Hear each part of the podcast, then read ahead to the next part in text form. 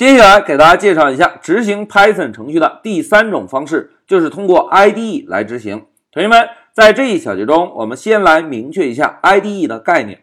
所谓 IDE 啊，对应的中文名称叫做集成开发环境。一句话讲，在这个开发环境中，集成了我们开发软件所需要的所有工具。用大白话来讲，我们有了这个 IDE 之后，就只需要在 IDE 内。就可以完成我们日常开发中的所有工作。那在一个 IDE 中都包含哪些工具呢？同学们来看啊，第一个工具图形用户界面。哎，同学们回顾一下，之前我们在编写 Python 代码的时候，是不是使用了一款 Gedit 的文本编辑软件，对吧？Gedit 是一个图形用户界面，但是我们运行 Python 程序呢，哎，是不是都得跑到终端中？通过 Python 的解释器来运行程序，对吧？来，让我们回到乌班图来确认一下。同学们，之前我们要编写 Python 代码，是不是都是在 Gedit 这个文本编辑软件里？而要运行 Python 程序的时候呢，我们就必须要切换到终端程序，在终端中，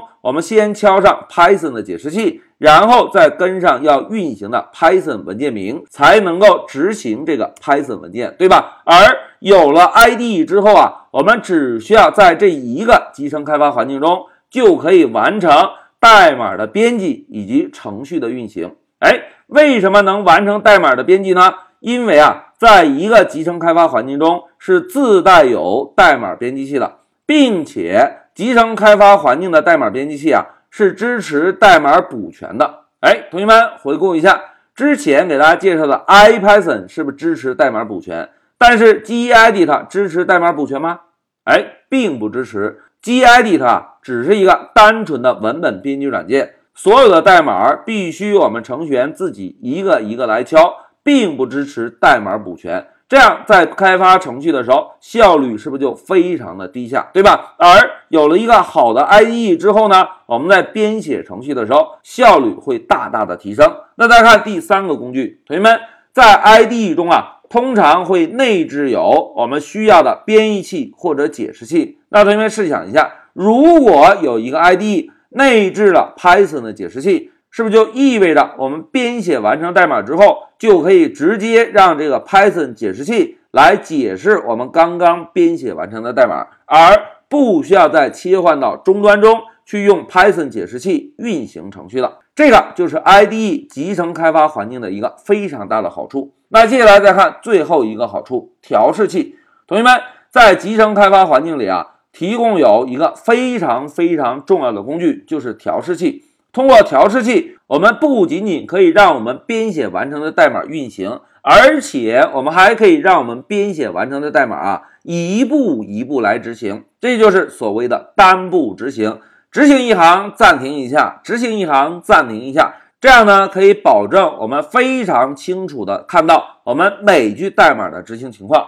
同时，调试器还有一个非常强大的工具，就是我们可以在我们已经编写好的代码中。打上一个断点，所谓打上一个断点啊，就是程序仍然是正常执行，但是一旦执行到我们设置断点的位置，程序就会暂停下来，并且给我们提示一下程序执行到断点位置的时候一些相关的信息，从而呢辅助我们对代码的调试工作。哎，同学们，经过老师的介绍之后，大家脑海中是不是有了一个 IDE 的印象了，对吧？IDE 第一个特点呢，有一个图形界面。第二个特点呢，有一个功能强大的代码编辑器，我们在敲代码的时候效率会非常非常高。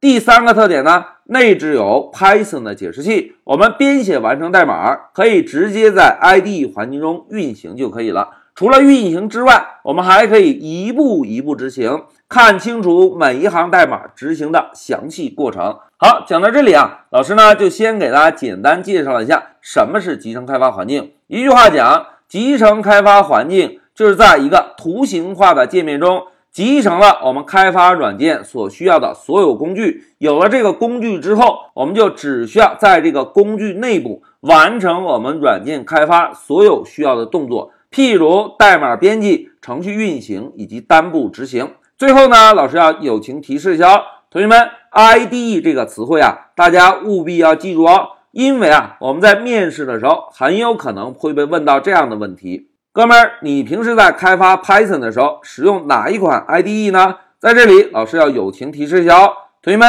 一旦被问到这个问题啊，千万千万不要回答 gedit，因为 gedit 只是一个单纯的文本编辑软件而已。在 gedit 中有智能提示吗？没有。在 gedit 中能够直接运行 Python 的程序吗？